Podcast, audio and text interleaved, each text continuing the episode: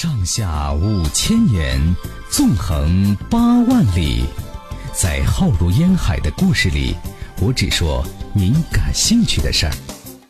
晚星画传奇。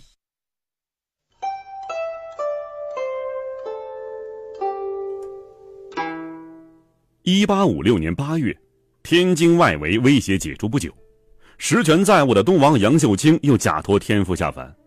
将天王洪秀全呢召到东王府，逼洪秀全封他为万岁。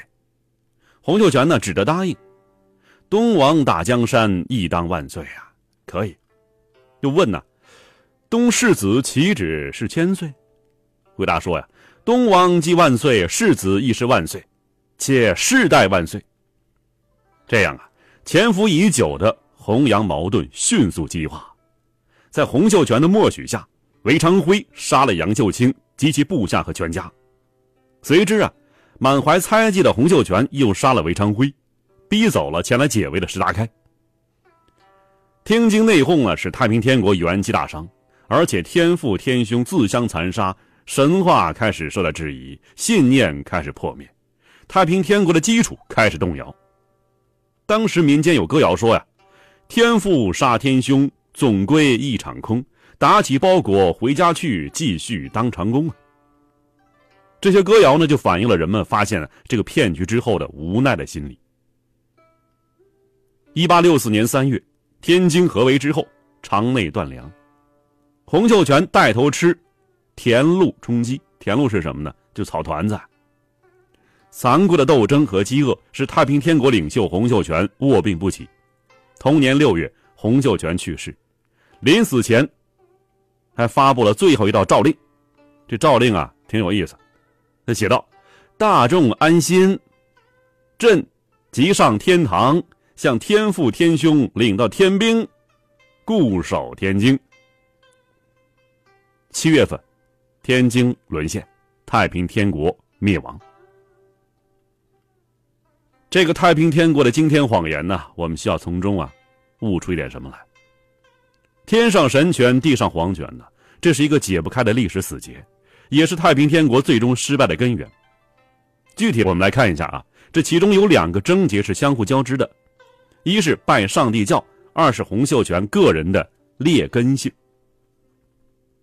这两点呢，最终打垮了洪秀全，也摧毁了太平天国的美梦。洪秀全借助拜上帝教编造了一个天国的谎言，但是成也萧何，败也萧何啊！拜上帝教曾经因为西方的平等和中国古代大同的理念融合，迎合了人们渴望平等、呃渴望幸福的心愿。但是啊，拜上帝教也有致命弱点，什么呢？它是信奉上帝一神论的宗教，具有强烈的排他性，不利于太平天国内部的统一，也不利于团结更为广泛的阶层。这使得洪秀全呢，在反清斗争中处于孤立作战的境地。此外呢，洪秀全片面夸大和过分依赖拜上帝教，导致神的力量压制人的力量，也最终导致了天国在人间的蒸发。洪秀全将拜上帝教宣传成为上帝无所不能、至高无上，这一点呢，使得洪秀全把一切风云变幻都用神的意志加以解释。从金田起义到天津定都的辉煌胜利，竟被说成是啊天父早已排定的。这无形中啊，就抹杀了人的作用，极大的挫伤了广大将士的革命积极性。甚至啊，在病逝以前头一天，洪秀全还下诏呢，是吧？你们呢，一定要在这儿好好的，我上天上领兵去。可见呢，对上帝的执迷不悟，已经使他陷入了丧失理智、自欺欺人的可笑境地。天国最后的失败呢，还与洪秀全的封建劣根性有关。定居天津以后啊，洪秀全俨然以封建土皇帝自居，自己三宫六院，极度奢靡。其实呢，这些所谓的封建劣根性，也正是人性本身在名利和欲望面前的一种善变和扭曲。结果呢，忠诚的信仰逐渐变成怀疑，狂热的激情变为人心冷淡，禁欲变为纵欲等等。这场惊天大骗局，骗了世人。也骗了洪秀全自己。至此太平天国的美梦不可避免地走向了消亡。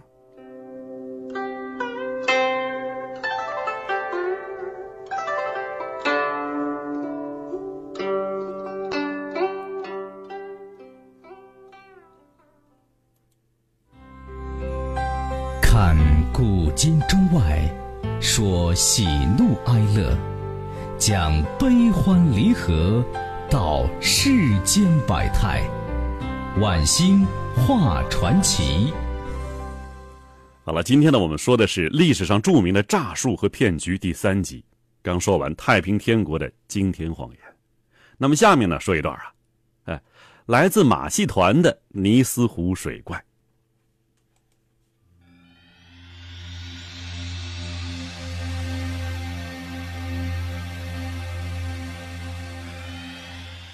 一九三四年四月，一个名叫威尔逊的伦敦医生途经尼斯湖，正好发现水怪在湖中游动。威尔逊呢，迅速拍下了水怪照片。这照片啊，不怎么清楚，但是能看得清水怪的轮廓。长长的脖子，扁小的脑袋，看上去啊，不像任何一种人们见过的水生动物，倒与考古学家们描述的蛇颈龙有几分相似。但是啊，这种巨大的爬行动物。早在七千多万年以前就灭绝了。如果尼斯湖水怪真的是蛇颈龙的话，那它无疑啊是极为珍贵的残存下来的史前动物。这一发现也将在动物学上占有重要地位，因此这张照片很快就引起了举世轰动。伴随着二十世纪的恐龙热，人们开始把水怪与蛇颈龙联系起来，对这事儿啊给予了极大关注。一九七二年和一九七五年，尼斯湖水怪的传说再次流传，使人们感到啊，揭开水怪之谜，或者说捕获活的蛇颈龙已经迫在眉睫了。此后，英美联合组织了大型的考察队，派了二十四艘考察船排成一字长蛇阵呢，在尼斯湖上拉网式的驶过，企图将水怪一举捕获。但遗憾的是。除了录下一些声纳资料以外，其他的呢，一无所获。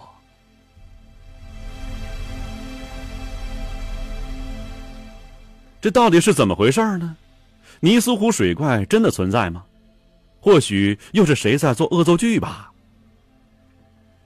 米尔斯的马戏团因为悬赏尼斯湖水怪而红极一时，并因此被载入史册。但是米尔斯也许想不到啊。他的一个恶作剧，却让这些对奇怪和怪诞现象痴迷的人们呢，为此忙碌的大半个世纪。这场骗局，我们的感受是什么呢？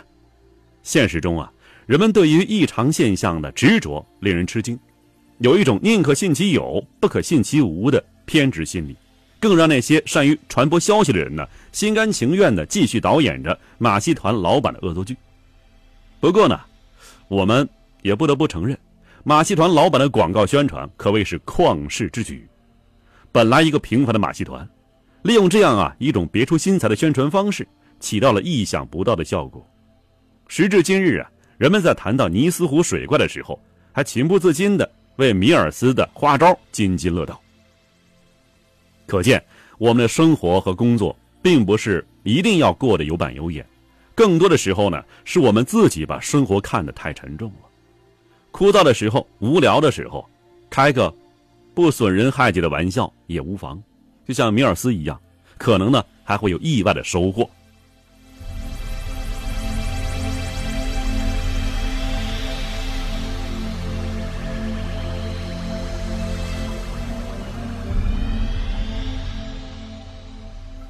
好了，说完尼斯湖水怪啊，说说第三段了：印加的黄金帝国国王之死。这一段是怎么回事呢？您听我慢慢道来。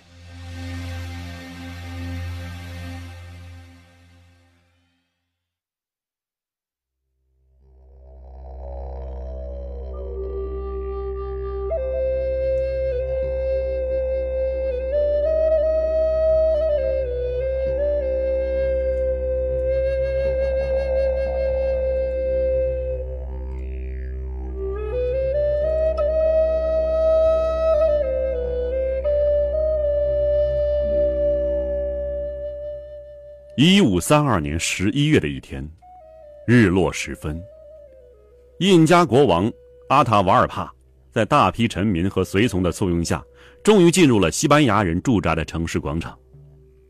他头戴象征印加皇权的波拉皇冠，身着华丽服饰，坐在众多轿夫抬着的黄金玉座上。这时候的广场啊，寂静的相当可怕。西班牙总督皮萨罗的随军神父，一手拿着圣经，一手握着十字架，向他走了过来。神父向阿塔瓦尔帕宣讲基督教教义，希望这位皇帝能够率领他的臣民向教皇称臣。阿塔瓦尔帕觉得受了侮辱，他拿过圣经随便翻了几页，然后放在耳边听了听，说道：“我什么也没有听到。”便一把将圣经扔在地上。这神父啊，捡起圣经，一路小跑到皮萨罗面前，要他是立刻行动。皮萨罗迅速发出了进攻的信号。早已埋伏好的西班牙士兵啊，冲向广场，震耳欲聋的炮声，还有尖锐的火枪声响了起来，广场上是一片混乱。可怜的印第安人呐，哪里见过这样的阵势？他们甚至没有想到抵抗，就纷纷倒在西班牙人的刀剑之下。大屠杀开始了，手无寸铁的印第安人簇拥着他们的皇帝周围，拼死阻挡西班牙人骑兵靠近阿塔瓦尔帕。他们想将骑兵啊拉下马来，但是手无寸铁，一切都是徒劳。有人被砍死了，有人又扑了上来。天黑的时候，有一万印第安人被杀，尸体堆积如山。阿塔瓦尔帕终于被俘了，而西班牙人呢，只有皮萨罗一人受伤，而且他还是保护阿塔瓦尔帕的时候被自己人误砍伤的。那么这个皮萨罗是什么人呢？他为什么要率领西班牙军队屠杀手无寸铁的印第安人？那他又为什么要保护印加国王呢？